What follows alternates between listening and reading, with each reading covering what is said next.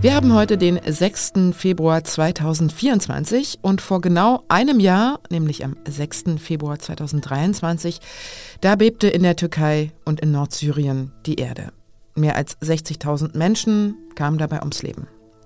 Außerdem reden wir heute über die Verantwortungsgemeinschaft und was man sich jetzt genau darunter vorstellen kann. Damit guten Morgen aus Berlin. Sie hören was jetzt. Ich bin Elisa Landscheck und jetzt kommen die Kurznachrichten. Ich bin Susanne Heer. Guten Morgen. Bei König Charles III. ist Krebs diagnostiziert worden. Das hat der Buckingham Palace mitgeteilt. Demnach hat Charles bereits mit einer regelmäßigen Behandlung begonnen. Die Staatsgeschäfte Großbritanniens soll der 75-Jährige zwar weiter ausführen können, doch Ärztinnen haben ihm davon abgeraten, öffentliche Termine wahrzunehmen. Um welche Form von Krebs es sich genau handelt und wie fortgeschritten die Erkrankung ist, hat der Palast nicht mitgeteilt. Kommuniziert worden ist aber, dass Charles mit Blick auf seine Behandlung komplett positiv gestimmt sei.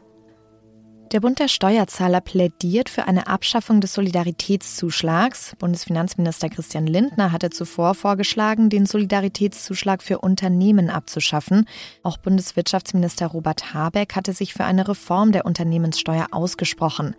Dem Präsident des Steuerzahlerbundes Rainer Holznagel geht dieser Vorstoß aber nicht weit genug. Er will, dass der Soli komplett und für alle fallen soll. Im Moment zahlen nur noch Vielverdiener den Solidaritätszuschlag. Bis 2020 war er als Zusatzabgabe von 5,5 Prozent auf die Einkommens- und Körperschaftssteuer erhoben worden und er hatte damit so zuletzt im Jahr etwa 12 Milliarden Euro eingebracht. Redaktionsschluss für diesen Podcast ist 5 Uhr. Ich habe es gerade schon gesagt, heute ist Jahrestag des Erdbebens in der Türkei und in Nordsyrien. Zehntausende Menschen kamen dabei ums Leben und die türkische Stadt Antakya zum Beispiel, die sah auf Luftbildern nach dem Beben aus wie eine einzige Trümmerwüste.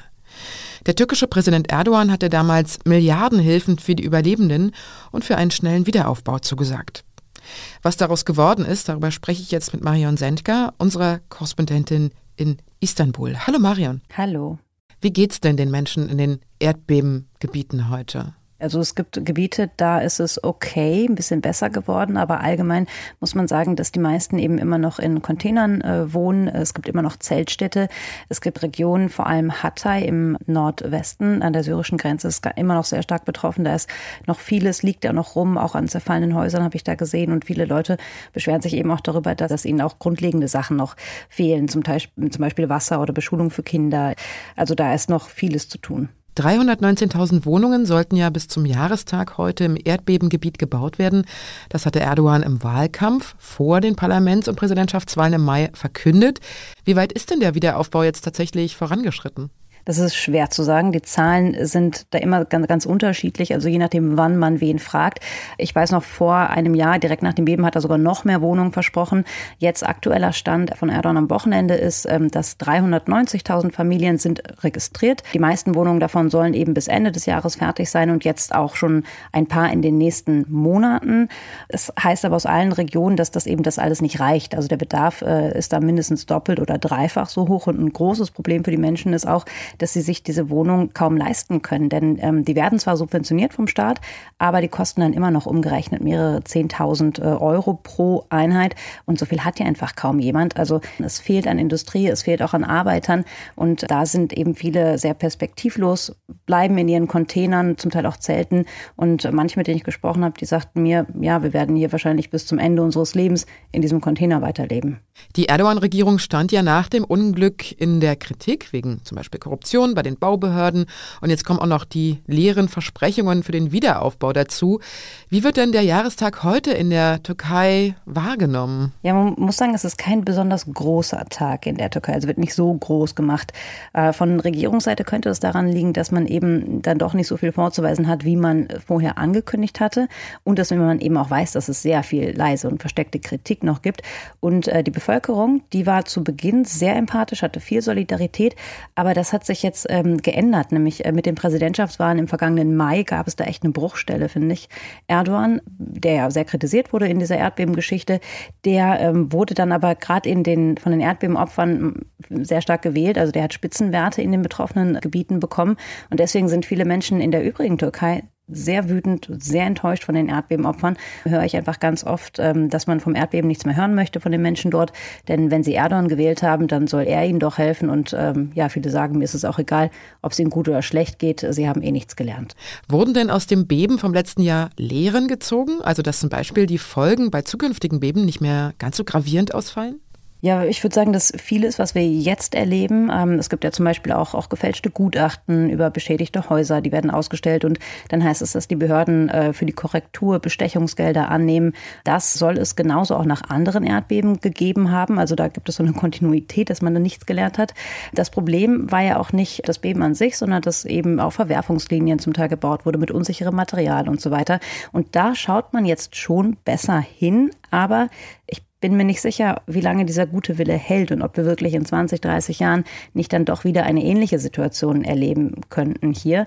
Erdogan hat jetzt am Wochenende bei seinem Besuch in der Provinz Hatay aber noch eine andere Lehre angesprochen. Dafür muss man wissen, Ende März sind in der Türkei wichtige Kommunalwahlen. Hatay wird von der Opposition regiert und Erdogan hat gesagt, Zitat, wenn die Zentralregierung, also Ankara, und die lokale Regierung, also die in Hatay, wenn die nicht zusammenarbeiten, dann wird Hatay keine Hilfen mehr bekommen. Und viele schätzen das dann eben als direkte Bedrohung ein.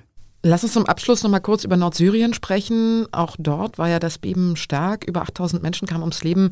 Was weißt du über die Situation der Menschen in Nordsyrien? Nach allem, was ich bisher aus Nordsyrien höre und auch von Menschen, die dort sind, erzählt bekomme, ist die Situation in der Türkei im Vergleich zu der in Nordsyrien noch richtig gut. Also so Sachen wie staatlicher Wiederaufbau, humanitäre Versorgung, Beschulung von Kindern oder Infrastruktur und Wirtschaft, da scheinen die meisten Menschen in Nordsyrien sehr sich selbst überlassen zu sein.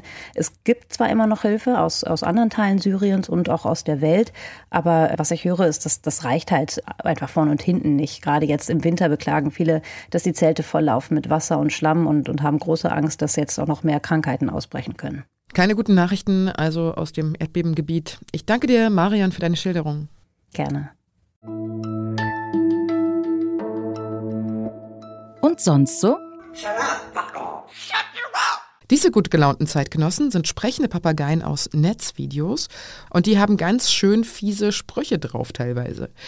Genau solche schimpfenden Vögel wohnen auch im Lincolnshire Wildlife Park. Das ist so ein Wildpark in England mit angeschlossener Vogelauffangstation. Und diese Papageien hatten offensichtlich auch ziemlich schlecht gelaunte Vorbesitzerinnen und Vorbesitzer. Obwohl die meisten Gäste des Wildparks das ziemlich witzig finden, hat der Leiter des Parks jetzt beschlossen, dass es doch ganz schön wäre, wenn die Vögel nicht mehr ganz so ausfallend wären und hat beschlossen, ihnen ein paar nette Komplimente beizubringen. Und Graupapageien können ja zum Beispiel auch ganz wunderbar Geräusche nachahmen. Also das Ping einer Mikrowelle zum Beispiel beherrschen sie perfekt oder auch Klingeltöne von einem Telefon. Manche Papageien lernen sogar zu singen, so wie dieser Vogel hier aus dem Lincolnshire Wildlife Park.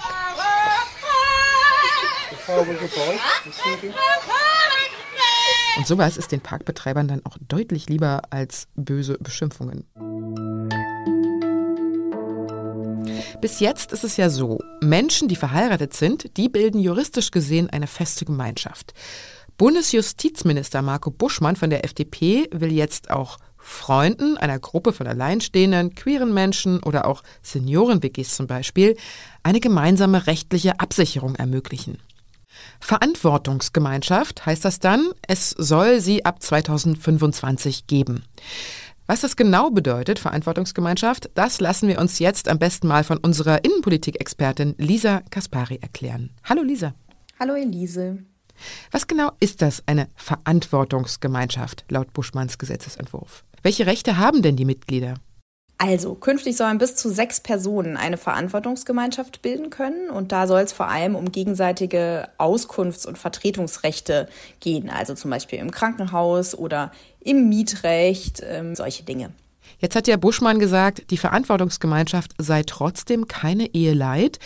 Welche Bereiche werden denn im Vergleich zur Ehe nicht abgedeckt. Ja, also die Ehe ist im Grundgesetz geschützt und deswegen wird es auch weiterhin so sein, dass nur wer verheiratet ist, in Zukunft weiter vom Ehegattensplitting profitieren kann und automatisch Sorgerecht für Kinder hat, die in der Ehe geboren werden. Und bei Ausländern ist es auch so, Arbeitserlaubnis, Aufenthaltstitel, auch das kann man nur bekommen, wenn man mit einem Deutschen oder einer Deutschen verheiratet ist.